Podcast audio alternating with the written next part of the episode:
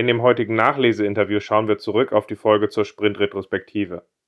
Ich bin dabei sehr froh, dass ich den Marc Löffler für diese Folge gewinnen konnte, weil er ist nicht nur Agile Coach, Freelancer und ebenfalls Podcaster, sondern auch Buchautor zu dem passenden Buch Retrospektiven in der Praxis und damit idealer Ansprechpartner zum Thema.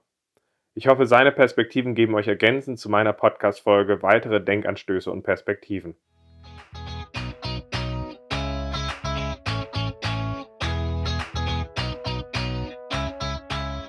Scrum ist einfach zu verstehen. Die Krux liegt in der Anwendung für deine Zwecke in deinem Kontext.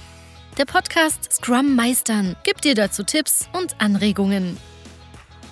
Moin Moin, herzlich willkommen zu einem weiteren Nachleseinterview in meinem Podcast Scrum Meistern. Ich bin sehr froh, dass ich den Marc Löffler für die heutige Folge gewinnen konnte. In der letzten inhaltlichen Folge haben wir ja über die Retrospektive gesprochen und haben auch nochmal sehr stark herausgestellt, dass nur weil wir sie als letztes behandeln, sie nicht unwichtig ist und haben da wirklich mal drauf geachtet, worauf kommt es an, eine gute Retro zu machen. Den Marc habe ich jetzt dazu gefragt, ähm, dass er da mal seine Perspektive teilt, nicht nur, weil ich ihn ewig zu dem, zu dem kenne. Seit wann eigentlich? Seit wann kennen wir uns? Äh, Ralf, keine Ahnung, ich weiß nicht, auf irgendeinem Coachcamp wahrscheinlich mal in Rückersbach kennengelernt. 2010, 11, 12, irgendwie so. Auf jeden Fall, der Marc ist halt eben nicht nur einer, der ewig in der agilen Szene unterwegs ist und auch schon sehr viel Erfahrung hat, sondern er hat auch ein Buch geschrieben zu Retrospektiven und sogar seit kurzem einen Kurs für Remote-Retrospektiven ja. reingebracht. Ist auch Podcaster, da werden wir vielleicht später nochmal drauf kommen, mit einem wunderbaren Podcast für passionierte Teams. Und ich bin sehr froh, dass wir uns heute über die Folge zu der Retrospektive austauschen können. Schön, dass ja. du da bist. Hallo Ralf, schön, dass du mich eingeladen hast. Und das, was wir ähm, auf Basis von dem Thema jetzt machen, ist vor allem als erste Frage interessiert mich eigentlich immer, warum siehst du Retrospektiven so wichtig für den Erfolg von Scrum? Das ist eine sehr, sehr gute Frage. Tatsächlich glaube ich, dass äh, Retrospektiven deswegen so, so wichtig sind, weil das ist aus meiner Sicht so der eins der wenigen Sachen, wo du wirklich dediziert nichts anderes machst, als sich zu verbessern. Das sollte man natürlich im täglichen Alltag im Scrum auch schon tun. Plus geht's halt oft unter in irgendwelchen oder hängt ja ein Task am Bord, der muss ich dringend abarbeiten. Und ähm, ich glaube tatsächlich gerade, weil man dann mal zusammen in einem Raum sitzt und dann mal Zeit hat, was ich 60, 90 Minuten mal zu reflektieren und zu arbeiten. Ich denke, äh, da aus meiner Sicht, zumindest aus meiner Erfahrung, passieren die meisten Veränderungen. Deswegen halte ich es für so extrem wichtig. Macht ja. Sinn. Ja, ist auch cool. Was mich dann zu der zweiten Frage bringt. Du hast dir die Folge ja angehört. Welche Aspekte aus der Folge fandst du denn besonders erwähnenswert oder sind so Highlights oder Aspekte, die du sagst, die sollte man nochmal hervorheben? Ah ja, die Folge habe ich mir natürlich angehört. Und ja, cool. was, ja, die war super. Ähm, was, was ich besonders hervorheben möchte, also ich glaube, diese, diese fünf Phasen, wo du, wo du genannt hast, sind aus meiner Sicht schon eine ganz, ganz gute Basis, um gute Retrospektiven zu machen. Auch wenn man, wie du auch richtig gesagt hast, nicht unbedingt immer an diesen fünf Phasen hängen sollte. Es gibt ja andere Möglichkeiten, das zu machen. Und tatsächlich bei diesen fünf Phasen eigentlich der Schritt, der am allermeisten übersprungen wird, ist ja genau dieses General Insights oder dieses Einsichten gewinnen. Ich denke, das ist so tatsächlich auch jetzt in Zeiten von Remote-Retros äh, mit einer der Schritte, der am schwierigsten durchzuführen ist. Und auch die meisten dieser fertigen Retro-Tools, die es da draußen gibt, es auch nicht wirklich unterstützen. Also ich halte das schon für einen relativ wichtigen Baustein, der sehr häufig leider übersprungen wird. Mhm. Genau. Ansonsten finde ich immer noch wichtig, darauf hinzuweisen, dass ähm, ja, na, die, die Maßnahmen am Ende, die hinten rauspurzeln, sind für mich immer Experimente. Also sprich, du weißt einfach vorher nicht, ob sie dir den gewünschten Effekt bringen werden oder nicht. Deswegen arbeite ich da mal sehr gerne mit Hypothesen. Also sprich, wir haben, keine Ahnung, der Ralf kommt immer zu spät zum Daily. Ja, jetzt äh, haben wir mal vergessen, zu nachzufragen, warum das so ist und definieren ein Experiment und sagen, wir schieben das Daily auf 10 Uhr, weil ist ja klar, Ralf ist ein Langschläfer, muss ja so sein. Hypothese, Ralf ist ab sofort mit dabei. So, jetzt haben wir unsere nächste Retrospektive und das ist für mich immer wichtig, deswegen habe ich eigentlich immer ein Sechs-Phasen-Modell statt ein Fünf-Phasen-Modell. Nach dieser Phase Set the Stage nochmal einzubauen, was haben wir eigentlich letztes Mal beschlossen? Wurde das auch durchgeführt. Wir stellen fest, ja, Daily ist auf 10 Uhr gelegt worden. Aber was war denn die Hypothese? Die Hypothese war, der Ralf ist ab sofort dabei. Und stellen wir fest, nee, der war wieder nicht dabei. Was ist da los? Vielleicht fragen wir den Ralf mal. Und dann sagt der Ralf, was sagt er? Was könnte der Ralf so? sagt, morgens bis 10 Uhr kannst du mich vergessen. Okay, jetzt müssen wir auf 11 Uhr schieben. Ja. Oder der Ralf könnte sagen, oh, diese Retros, weißt du, der Peter, der quasselt immer 10 Minuten am Stück, ist totale Zeitverschwendung für mich. Ich nehme überhaupt gar nichts mit und deswegen habe ich auch keinen Bock auf die Retros. So, und dann könnte man sich irgendwas anderes überlegen, ein anderes Experiment starten. Was für mich halt immer wichtig ist, dass man dann aber auch das alte Experiment rückgängig macht, sofort es möglich ist. Also bitte dann nicht das Daily auf 10 Uhr belassen, sondern wieder auf 9 Uhr zurückstellen, weil hat er nicht geholfen. Und das ist, glaube ich, auch ein Fehler, der man häufig macht, dass eben irgendwelche Dinge beschlossen werden in der Retrospektive, dann oft auch gemacht werden, aber keiner mal kontrolliert, ob es den gewünschten Effekt hatte. Und wenn es den gewünschten Effekt nicht hatte, wird es aber oft auch gar nicht rückgängig gemacht. Und deswegen hat man oft mit Dingen zu leben, die mhm. eigentlich gar nichts bringen, man macht es aber trotzdem. Ja, also das teile ich auch. Also tatsächlich dieser Punkt, wie schafft man es, dass tatsächlich wir die Retro als Teil eines Verbesserungsregelkreises benutzen. Das heißt, dass man reingeht und sagt, wir nehmen uns eine Maßnahme vor, gucken, was dabei rauskommt und gucken dann weiter, weil da kann ja sowohl rauskommen, machen wir es, machen wir es nicht, hat es gewirkt, hat es nicht gewirkt, handeln wir am wirklichen Problem und tatsächlich dieses Rüber-Iterieren dafür ist für mich ein ganz wichtiges Thema. Genau. Was ich gar nicht ausstehen kann, sind diese, ich nenne es mal grüne Wiese-Retrospektiven. Also sprich, wir fangen jedes Mal auf der grünen Wiese wieder von vorne an, erstmal Daten sammeln. Und ich halte es für großen Quatsch und tatsächlich auch für große Zeitverschwendung, weil ich für viel wichtiger erachte, erstmal zu gucken, was beim letzten Mal gemacht worden ist und ob es geholfen hat. Und wenn es nicht geholfen hat, dann lieber an dem Thema dranbleiben, bis es abgestellt ist, anstatt wieder von vorne, was ich Mehrzeit, Cloud, Timeline, keine Ahnung, was für ein Quatsch auch immer, wieder von vorne. Weil dann kommen genau diese Kommentare, immer die gleichen Probleme, nichts verändert sich wirklich, ist doch alles Zeitverschwendung. Ja, genau aus dem Grund einfach. Ja, wobei, dabei finde ich es ganz spannend, weil ähm, ich bisher kaum jemanden lese, der darüber, also das in irgendeiner Art von Vorträgen oder wenn jemand über Retrospektiven schreibt, finde ich es halt ganz überraschend, dass Leute Retrospektiven immer vorstellen als so ein Mittel, das ist dieses Phasenmodell, so machen wir das jetzt an der Stelle und gefühlt dieses mit der grünen Wiese ist halt bei ganz vielen drin, obwohl für mich Retrospektiven Teil eines integrierten Arbeitens sind, was idealerweise niemals aufhört. Deswegen finde ich es sehr schön, dass du den Punkt hervorhebst, aber es wundert mich auch ein bisschen. Ja, ja, ist tatsächlich, ich, ich weiß auch gar nicht, ob ich den, ich meine, ich habe in meinem Buch damals das schon mit eingebaut gehabt in den Hypothesen, bin immer nicht sicher, ob ich diese grünen Wiesen, Wiesenretrospektiven auch verteufelt habe im Buch, vielleicht müsste ich es in der nächsten Ausgabe machen. Aber für mich ein wichtiger Punkt auf jeden Fall, ja. Der aus meiner Sicht eben zu viel Frust führte, was eben nicht macht. Mhm. Passt.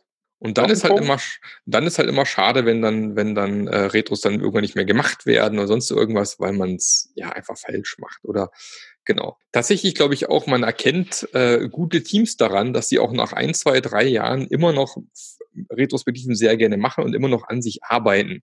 Während man aus meiner Sicht viele, sag mal, Anführungsstrichen schlechtere Teams daran erkennen kann, dass sie sagen, bei uns ist doch schon alles gut. Was soll man denn da jetzt noch besser machen? Und äh, diese, diese Diskussion hast du bestimmt auch schon gehabt äh, dann diskutierst mit irgendwelchen Leuten, die davon überzeugt sind, dass es ja schon so geil ist und besser kann man es ja gar nicht machen.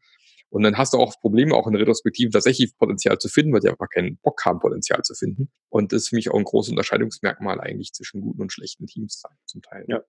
Nee, das ist ein guter Punkt, weil äh, mein Lieblingsteam, was das war jetzt im Operations-Bereich gewesen und hatte auch kein richtiges Scrum gemacht, aber da hatte ich ein Team betreut, äh, was im Operations-Bereich tätig war und das Team war auch, wir brauchen sowas wie Retros und all diese Sachen brauchen wir gar nicht, ist auch schon Jahre her. Und die hatten einen Spitznamen in der Organisation gehabt, der war ganz cool. Also Team Bottleneck sagte, mhm. wir sind großartig und müssen uns nicht verbessern. Mhm. Und die Verbesserungs-, also die Maßnahme, um so ein bisschen zu stimulieren, dass es dann besser wird, war, wir haben in dem Bereichsreview, wo man monatlich alles vorgestellt hat in der Firma, haben wir halt auch die Operations-Teams mit reingenommen. So, wir sind ja dafür da, so ordnen wir unsere Leistung für die Organisation ein und High Five, wir sind die geilsten, führte dann relativ schnell zu es gibt auch andere Sichten und kann mal jemand dabei helfen, die Retrospektiven zu moderieren? Wir würden gerne mal gucken, weil das, das fühlt sich so nicht, das mag ich so nicht. Also mhm. Retro jetzt auch mal ganz nett und warum machen wir das eigentlich nicht? Und warum hat das nicht einer bei uns durchgeführt, dass wir das mal ordentlich tun? Und das ist dann eine schöne Perspektive. Ja, das hilft tatsächlich, weil man eben mal die externe Brille aufgesetzt bekommt von anderen Teams. Wie ist es denn tatsächlich mit diesem, in deinem Fall mit deinem Bottleneck-Team? Äh, wie fühlen denn die anderen, wenn die mit dem Team arbeiten? Und dann kommen dann meistens doch spannende Themen raus, an denen man noch arbeiten kann. Genau, halte ich auch für, für extrem wichtig, was das Thema angeht. Passt. Aber wenn das so die Punkte sind, die du hervorheben würdest, kommen wir jetzt zu dem Teil, der mir immer besonders wichtig ist in diesen Interviews. Das ist nämlich, was würdest du ergänzen und was siehst du, siehst du anders? Ich will ja auch immer lernen. Ne? Ja, ja, klar. Gut, was möchte ich ergänzen? Was, was, was, was, sehe ich anders? Das ist eine gute Frage. Ich sehe gar nicht so wahnsinnig viel anders, wenn ich überhaupt irgendwas anders sehe. Ich glaube, dass die Folge war eine sehr gute äh, äh, Basisfolge. Was sind Retros und warum sind sie wichtig? Ich glaube, da bin ich völlig d'accord. Wie gesagt, das Phasenmodell würde ich eben nochmal erweitern, habe ich ja gerade schon erklärt. Äh, dass ich das nochmal wichtig finde, um nochmal herauszustellen, dass es ein Ongoing-Thema ist und nicht ein, wir machen am Ende mal und dann ist fertig und dann gehen wir wieder weiter, sondern dass es eigentlich im Fluss so ein bisschen ist, ein ständiges Verändern, Verbessern, Experimentieren vor allem auch. Und wie gesagt, mir ist halt mal ganz wichtig, auch Dinge fortzuwerfen, die nicht funktionieren. Das ist so ein Punkt, wo ich sage, der ist für mich auch sehr, sehr wichtig. Ansonsten, was auch mal sehr häufig vorkommt, wo viele drauf rumreiten, ist, ja, du musst die Retrospektiven frisch halten. Und für mich ist es ein Anti-Pattern, weil ähm, wenn du die frisch Retrospektiven... Halten heißt was? frisch halten im Sinne von, ja, die werden irgendwann so ein bisschen langweilig. Wir machen immer das ah. Gleiche, weißt du? Wir brauchen unbedingt neue Aktivitäten. Und dann äh, wirft man den Retromat, der von dir auch erwähnt wurde, das wirft man den an und sucht sich neue Aktivitäten raus und nochmal neue Aktivitäten und noch mehr neue Aktivitäten. Ist alles toll. Und wie du auch so schön beschrieben hast, äh, kann man es auch sehr, sehr leicht irgendwann übertreiben. Was man damit aber im Endeffekt versteckt, ist, dass man im Endeffekt ist es so ein bisschen so ein, so ein, so ein äh, wie sagt man dann, so ein Tarnnetz drüberlegen über eigentlich schlechte Retrospektiven, weil du glaubst, mit weiteren tollen neuen Aktivitäten wird es dann besser. Ich, der, der, eigentlich ähm, sollte der Inhalt und die Verbesserung für sich die Begeisterung hervorrufen, was wir richtig, immer weiter ja. dabei machen und nicht, oh, das ist jetzt ein bisschen öde, können wir nochmal von der anderen Seite, das macht jetzt auch keinen Spaß mehr, können wir mal anders? Genau, das ist äh, dieses, äh, was weiß ich, äh, ich restauriere ein Fahrzeug, da geht es ums Restaurieren des Fahrzeuges und nicht darum, dass ich ein besonders tolles Werkzeug habe. Klar, es ist toll, es macht Spaß, mit einem guten Werkzeug zu arbeiten, aber im Endeffekt geht es halt darum, dass der Wagen nachher restauriert ist. Darum geht es auch beim Team im Endeffekt. Und viele ähm, Teams fokussieren eben zu stark auf, welche geilen Aktivitäten können wir denn noch lernen und machen und ähm, zu wenig, was man damit eigentlich erreichen möchte. Und äh, das ist auch so was, was man häufig beobachten kann. Der, der Bob Marshall hat da mal gesagt, doing the wrong thing righter ja, das Falsche richtiger machen. Hilft dir im Endeffekt aber auch nicht weiter. Weil du dann, ja, sieht dann schick aus, toll angemalt, aber im Endeffekt bringt es halt nichts. Oder so erzählst, für mich wäre das Bild dafür, glaube ich, so ein bisschen früher, wo die Leute angefangen haben, PowerPoint-Präsentationen zu machen mit Animationen, also ah, richtig oh, ja. eingesetzt. Ist das total toll, wenn du das an der einen zentralen Stelle das Auto hupend reinfährt. Ja. Wenn deine Folien und ist es dann halt wieder scheiße. Und ich glaube, mit Retrospektiven ist es wenn ich gerade so drüber nachdenke, ist das eigentlich ein ziemlich cooles Bild, um zu beschreiben, so nicht. Genau, wenn es zu viel hupt und blinkt, dann ist irgendwas faul. Ja, so, könnte man, so könnte man vielleicht sein. Da gab es doch auch mal, oder gibt es noch dieses geile Präsentationstool, wo man so reinzoomen kann und so weiter. Wie hieß denn das schon wieder? So reinzoomen. Ja, Presi, genau. Das war ja auch, hat er auch mal kurz so einen Hype gehabt. Aber da gab es halt Präsentationen, da hast du schick gekotzt. Ja, weil dann ist so rein und raus und gedreht. Und wenn er drauf guckt, das so ein bisschen nach, so, oh, ja, und ob der Inhalt da toll war, weiß man. war das schon geil. Ja, ja, wenn man es wenn man's gut macht. Aber genau das ist wieder diese, dieses Balance finden, ähm, dass es halt funktioniert. Und ich glaube, das ist auch das ähm, im Endeffekt im Agilen, worauf es drauf ankommt. Ja, ums richtige, vernünftige, gute Werkzeug natürlich, aber halt primär tatsächlich zu verstehen, warum mache ich das eigentlich? Wofür ist das gut und nicht, ich treffe mich jeden Morgen 15 Minuten, um vom Board zu stehen und erzähle, was ich gestern gemacht habe. Und dann die typischen Scrum-Zombies, also, ja, ich habe gestern an Aufgabe A gearbeitet und ich mache heute weiter an Aufgabe A und ich habe keine Probleme.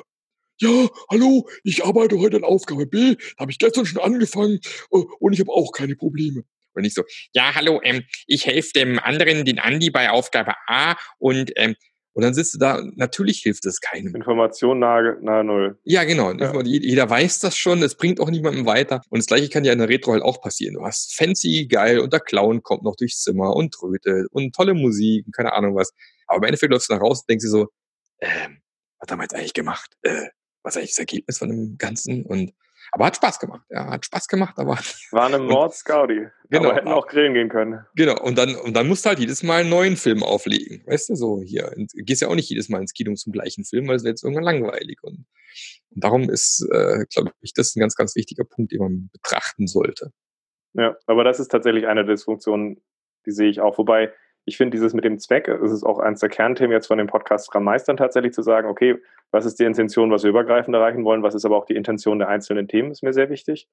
Aber ein anderes Thema, was mir auch wichtig ist, eigentlich müssen wir es hinkriegen, dass in Scrum-Teams wir möglichst viel Lange Langeweile erzeugen. Also ich bin mhm. auch überlegen, ob ich irgendwann so Cappies mal mache, so mit nicht make the world, uh, make, uh, make America great again, sondern make work boring again. Also einfach, ja. einfach damit die Leute so ein bisschen, wenn du alles vom Rahmen her langweilig machst, dann kannst du dich endlich mal richtig auf deine Arbeit konzentrieren und die Herausforderungen meistern. Mhm. Wenn du einen langweiligen Job hast, dann kannst du jeden Tag ein Abenteuer daraus machen und sagen, heute springe ich so aus, dem, aus der Torte, morgen machen wir so und ich jongliere fünf Sachen, damit es auch ein bisschen interessant bleibt. Ne? Mhm. Aber für mich geht es darum, Langeweile in der Arbeit ist cool. Ja, das erzeugt halt irgendwann Slack und dann entsteht Kreativität und da kommen die coolen Sachen bei raus, definitiv, ja. Sehe ich auch so. Also ich denke, das ist auch ein ganz, ganz wichtiger Faktor. Und ähm, für mich ultimativ vielleicht noch zum Thema Retrospektive ist, für mich ist eine Retrospektive dafür da, dass wir als Team besser funktionieren, besser zusammenwachsen, besser arbeiten. Deswegen ist für mich auch völlig in Ordnung, mal zu sagen, keine Ahnung, in Zeiten von Corona vielleicht keine gute Idee, aber lass uns mal so ein Glas M&Ms auffüllen und jeder zieht sich so ein M&M raus und je nachdem, was für eine Farbe ich ziehe, erzähle ich, was mein Lieblingsfilm ist, mein Lieblingsbuch, mein Lieblingsurlaubsort, was auch immer. Und wir sind einfach mal eine Stunde lang zusammen und quatschen einfach mal nur so über unsere Vorlieben, was uns so Spaß macht, was uns gefällt, geben Tipps weiter und so weiter und so fort. Ist für mich auch völlig in Ordnung, weil auch das das Team wieder einen Schritt weiterbringt. Also von dem her, es muss nicht immer zwingend sein, was, was haben wir letztes Mal alles gemacht in so einem Sprint, was lief gut, was lief schlecht. Es darf auch mal gerne sein, dass man einfach Aktivitäten macht, die das Team mehr zusammenbringen. Mhm. Also einfach konkrete, schöne ähm, Aktivitäten, die wirken. Man kann die fünf Phasen nehmen als Orientierung. Man kann sie erweitern um sechs Phasen, äh, auf, auf sechs Phasen. Man kann auch was ganz anderes machen, solange sie in dem Zweck dabei helfen, das zu erreichen. Genau. Und das muss man sich einfach irgendwie klar machen. Man sollte sich nicht so dogmatisch irgendwie an irgendeinem Muster oder so klammern, sondern es geht darum, dass das Team einfach einen Schritt weiter nach vorne macht. Und tatsächlich hatte ich auch schon mal gehabt, da saß man einfach nur zusammen und wir haben so Round Robin einfach jeden Mal erzählen lassen, wie er sich denn aktuell fühlt in, in, in, in dem Scrum aktuell. Wie sind für ihn die Sprints, wie laufen für ihn die Plannings, die Retro, das Daily. Und haben einfach nur mal die Leute erzählen lassen. Und da haben wir einfach ohne irgendwie Tools, ohne Post-its, irgendwas, haben uns einfach nett unterhalten eine Stunde super, weil wir trotzdem Dinge abgeleitet haben nachher, die für alle in Ordnung waren, Kleinigkeiten verbessert. Geht auch gar nicht darum, immer einen großen Wurf zu machen. Geht auch schon um ganz kleine, tiny Sachen, die einfach irgendwo einen Schritt weiterbringen. Wenn man davon genug macht, Schritt für Schritt so kleine Veränderungen, dann kommt halt irgendwann mal die große Veränderung auch mit. Und äh, man muss nicht verzweifeln, wenn mal nur so Kleinzeugs rausgekommen ist. Ist auch völlig gut, völlig in Ordnung. Ja, so ein halbes Jahr an Kleinzeugs ist halt dann auch erstmal ein ordentlicher Vortrieb. Genau, Richtig, ja. Besser wie stehen zu bleiben und dann na, irgendwo abgetrieben zu werden, vielleicht oder so. Ne? Wie im Fluss aufhören zu rudern und dann geht's halt auch in die falsche Richtung vielleicht irgendwann. Aber äh, ja, ich denke, Retros können unglaublich viel Spaß machen. Man sollte es nicht so, äh, so dogmatisch und so, ja, keine Ahnung, sich dran festkrallen. Da müssen wir unbedingt, muss jetzt eine super geile Maßnahme hinten rauskommen, sondern das darf Spaß machen, das dürfen auch kleine Veränderungen sein. Es darf auch mal einfach nur, das Team ist ein bisschen besser zusammengewachsen sein, ist auch völlig in Ordnung. Mhm. Ist das schon dein Schlusswort zum Thema oder hast du nochmal so einen abschließenden Tipp oder sagst, Leute, wenn ich eine Sache euch an die Hand geben würde, dann wäre es das? Ja, vielleicht noch eine, eine Kleinigkeit, die, die auch in meinem Buch beschrieben worden ist, aber auch, die ich sehr, sehr selten bis in der Praxis gesehen habe, ist, was man auch machen kann, einfach diese Zeit, die man sich weggeblockt hat, dazu nutzen, um einfach mal Dinge direkt anzupacken. Also sprich, wir pitchen kurz fünf Minuten Vielleicht hat jeder so eine kleine kurze Idee, wir wollten schon lange mal das Büro umstellen oder diese Datenbank-Abfragen sind schon ewig lang, schon so langsam, dass die doch mal angucken. Und nutzt man quasi, man ins Arbeitsretrospektive, nutzt sozusagen die Zeit von der Retrospektive, um einfach konkret an irgendeinem Thema zu arbeiten und direkt was abzuhaken. Also auch das ist äh, eine tolle Möglichkeit, mal gerade für die Leute, die sagen, es ist Zeitverschwendung, äh, die Zeit zu nutzen, um aktiv was zu tun, beispielsweise. Also quasi Hashtag einfach mal machen. Einfach mal machen, richtig. Das genau. ist übrigens eine Überleitung zu einem Bonusthema, was ich jetzt noch ansprechen will. Ich habe den Podcast Hashtag einfach mal machen noch nie gehört, aber ich finde den Titel so geil. Ja, der Titel ist gut. ähm, Lass uns das mal starten. Ja, aber es ist ein Podcast, den habe ich irgendwann mal äh, irgendwo gehört. Und unser Podcast heißt Hashtag einfach mal machen. Und mich würde nochmal interessieren, wie du, was dich zu deinem Podcast gebracht hast, was du wichtig findest und hilfreich an Podcasts und auch wie du auf diesen Podcast in Ergänzung guckst. Ah, wie bin ich zu meinem Podcast gekommen? Ich bin zu meinem Podcast gekommen aus dem Grund, weil ich festgestellt habe, dass der Fokus immer noch in vielen Bereichen sehr stark ist. Alle mal zum Training. Ähm, genau, wir hängen, wir schicken alle mal zwei Tage auf ein Scrum-Training, das machen wir mit der ganzen Mannschaft und dann sind wir auch schon irgendwie fertig. Der, der, dieser, dieser Fokus nur auf das ganze Tooling, was es so alles gibt und drumherum, dann wir mal ein Jira haben oder was weiß ich was, irgendein anderes wunderbares elektronisches Whiteboard oder das kaufen wir uns zwei Tonnen Post-its und knallen die irgendwie an die Wand und ähm, habe unglaublich viel eben Teams beobachtet, die dann nach vier bis sechs Monaten eigentlich irgendwann mal am Punkt waren und gesagt haben, also der ganze Scheiß hilft uns irgendwie gar nicht weiter. Und der Podcast ist eben entstanden mit der Idee, was sind denn die Voraussetzungen, die wir im Unternehmen schaffen müssen, dass eben solche agilen Teams überhaupt leben und überleben können? Was braucht es denn da eigentlich an Struktur, an Dingen, die eigentlich da sein müssen, dass es funktionieren kann? Deswegen auch dieses Passionate Agile Teams weil ich persönlich glaube, die Keimzelle im Endeffekt von, von erfolgreichen agilen Unternehmen sind im Endeffekt die Teams, die irgendeiner Form was entsprechend entwickeln. Ob das nachher die Marketing-Teams sind, die eine tolle Marketingstrategie entwickeln oder auch die Produktteams, die tolle Produkte, die ist erstmal völlig, völlig wurscht. Aber ich muss halt schaffen, wie kann ich schaffen, dass die Teams einen geilen Job machen können. ganz weg von diesem reinen Tooling, mehr Richtung Mindset und Strukturen schaffen, die es einfach brauchen. Das ist die Idee vom Podcast im Endeffekt.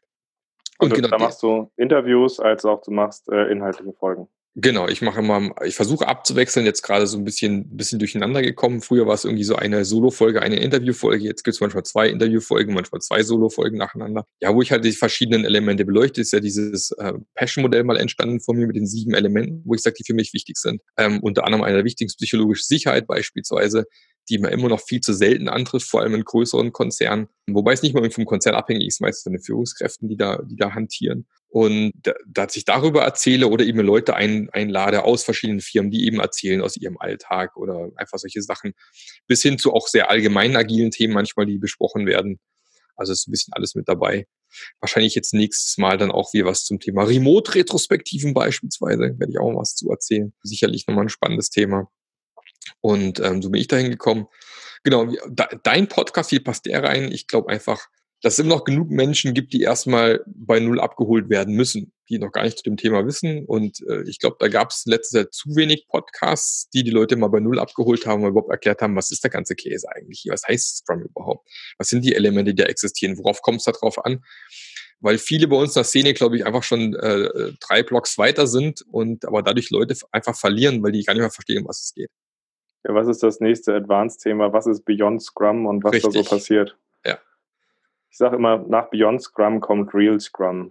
Ja, irgendwie sowas, ja. Ja, das ist ja, das werde ich auch oft im Training gefragt. Was kommt denn nach Agil? Oder so, ne? Das sind die, da haben wir einfach noch nicht verstanden, um was es geht. Dass es gar nicht um Scrum als Framework geht oder so, oder dass wir jetzt jeden Tag uns treffen, sondern dass es einfach darum geht, sich kontinuierlich weiterzuentwickeln.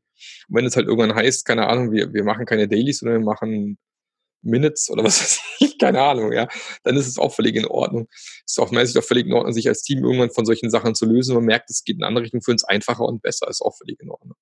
Ja. Im Endeffekt sage ich immer, agil ist für mich, wenn du dich als Person, Team oder Firma mit Absicht änderst, dann bist du agil unterwegs. Also du bist ja die bewusst lernende Organisation. Genau. Und, und da bist du halt einfach dann, dann bist du sozusagen agil und da gibt es kein, kein mehr hinterher sonst irgendwas, sondern es entwickelt, entwickelt sich halt einfach. Und Dinge, was ich wie Spotify-Modell, was sich entwickelt hat, das hat sich auch nur entwickelt aus der Notwendigkeit bei Spotify, weil es da gut gepasst hat, ist aber nichts, was wiederum eins zu eins woanders hinkopieren kann.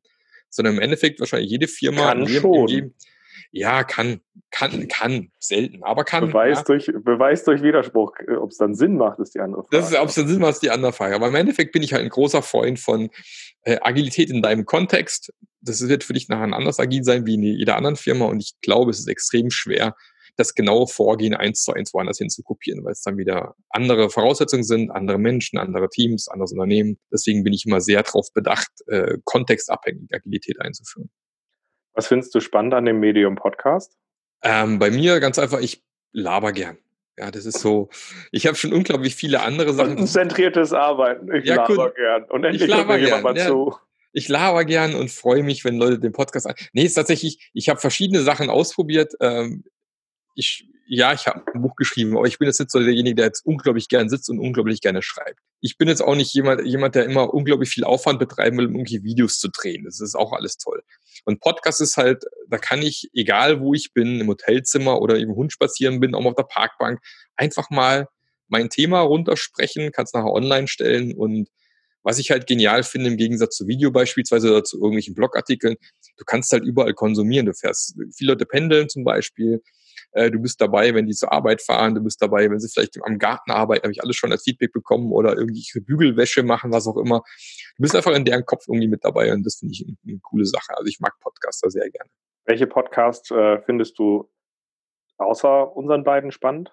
Das ist eine gute Frage, welche, welche Podcasts. Ich muss mal kurz in meine, meine, meine Podcast-App gucken, was ich dann, was denn so als, an Podcasts momentan so höre. Tatsächlich, ähm, aktuell auch bin ich relativ wenig am Podcast hören, weil ich selber auch nicht so viel unterwegs bin, gerade durch diese wunderbare Krise, die wir hier so haben. Deswegen haben sich die Zahlen noch halbiert. Ich finde das großartig, dass äh, einer der Tipps, die momentan ja für Freelancer grassiert ist, Leute, nutzt die Zeit, macht Podcasts. Und jeder, der Podcasts macht, sagt, ich weiß nicht, ob irgendjemand euch das gesagt hat, aber die, die, die Hörerzahlen halbieren sich momentan. Die Leute genau, pendeln nicht, die Leute genau. haben keinen Bock beim Laufen noch irgendwie Kopfhörer drin zu ja. haben, die wollen mal einen Vogel hören. Genau, das ist das Lustige. Ich glaube auch tatsächlich. Ja, also ich höre tatsächlich viele ähm, äh, Podcasts. Ich höre sogar zum Beispiel gerne Podcast-Helden-Podcast. mhm. wo es darum geht, wie Podcasting funktioniert beispielsweise. Guter Kerl. Der ist cool, der hat immer geniale Tipps auf jeden Fall. Ich fand den, ich finde den T3N Podcast eigentlich immer ganz cool, da kommen schon nette Themen bei raus. Es gibt den englischen Agile Book Club Podcast, wo immer neue, immer wieder mal ein neues Buch vorgestellt wird. Das macht der Paul Clip. Das ist einer der Organisationen von der AceConf in, in, in Krakau. Äh, da war ich tatsächlich in der ersten äh, Folge mit drinne und die machen es immer so, die stellen ein Buch vor, immer so zu zweit. Jeder hat das Buch gelesen und, und, stellt seine Key Takeaways vor und in der darauffolgenden Folge wird der Autor eingeladen und interviewt. Finde ich ein cooles Konzept. Agile Book Club heißt das Ding. Also den, von dem das her, gucke ich mir mal an, den kannte ich noch nicht. Der ist irgendwie cool. Ähm, genau, ansonsten gibt es ein paar Sachen, die ich irgendwie sporadisch höre. Was ich von Mira Gießen gibt es irgendwie Webinaren erfolgreich und so Zeugs. Also ich versuche mich dann auch immer außerhalb meiner Blase manchmal ein bisschen weiterzubilden. Genau bis hin, was man ja momentan so hört, so NDR-Info. Coronavirus-Update vom Dr. Drost. Wobei ich es auch nicht jeden ja, gut, Tag also höre. Das ist der erfolgreichste, das ist, glaube ja. ich, der erfolgreichste Podcast of the Year, vielleicht auch des Jahrzehnts. Wahrscheinlich, ja. Also das und es ist ja auch gut gemacht. Also ich muss sagen, da haben die öffentlich-rechtlichen ja. halt einem, ihrem Informationsauftrag echt auch genial was ja. wahrgenommen. Und sie haben ja auch Reichweite. Man darf ja eins nicht vergessen, NDR-Podcast wird äh, nicht von Oma Uschi äh, 85 irgendwie gehört, wenn sie da in Bad Bederkesa irgendwie auf Kühe guckt, sondern der wird halt auch am Bodensee gehört. Richtig. Da im schönen Süden, wo ich herkomme. Nicht direkt am Bodensee, aber eine halbe Stunde entfernt, ja. Du kannst bei dir Hügel sehen. Ich kann mir jede Menge Hügel sehen. Ja, bei mir geht's eigentlich nur hoch oder runter. Also hier Fahrradfahren lernen war echt schwierig mit den Kindern, weil es geht immer irgendwo bergauf oder bergab. Das ist hier nicht so einfach. Einen Platz zu finden, wo alles flach ist, nicht so einfach. Aber bergab ist doch auch gerade. ja, aber wenn sie nicht bremsen können, ist das schon sehr, sehr spannend. Ich weiß, meine eine Tochter, da habe ich mich gefreut, dass sie endlich alleine fahren kann. Sie freute sich auch. Sie rollte auf unser Haus zu und hat so, so ein riesiger Pfeiler direkt neben meinem, meinem Büro. Ähm, und dann so richtig, uh, ah, puff. Ganz stumpf wie in so einem Comic so. Ja. Aber war schön. Also, fassen wir nochmal zusammen. Danke für deine Inhalte. Danke für Sehr deine gerne. Insights. Fand ich großartig. Auch nochmal schöne Ergänzungen. Ich werde auch später nochmal zu erweiterten Themen was machen, um Retrospektiven und ich glaube, da hole ich dich auch gerne einfach nochmal dazu. Sehr gerne. Ähm, und mein Appell zum Abschluss ist, abonniert den Podcast, aber schaut auch mal in den Podcast, Passionate Team Podcast von Marc Löffler. Auch sehr schöne Interviews, sehr schöne Individualfolgen. Und ansonsten bleibt mir nur zu sagen, danke für deine Zeit, danke für deine Insights. Sehr gerne. Dann bis zum nächsten Mal. Tschüss. Tschüss.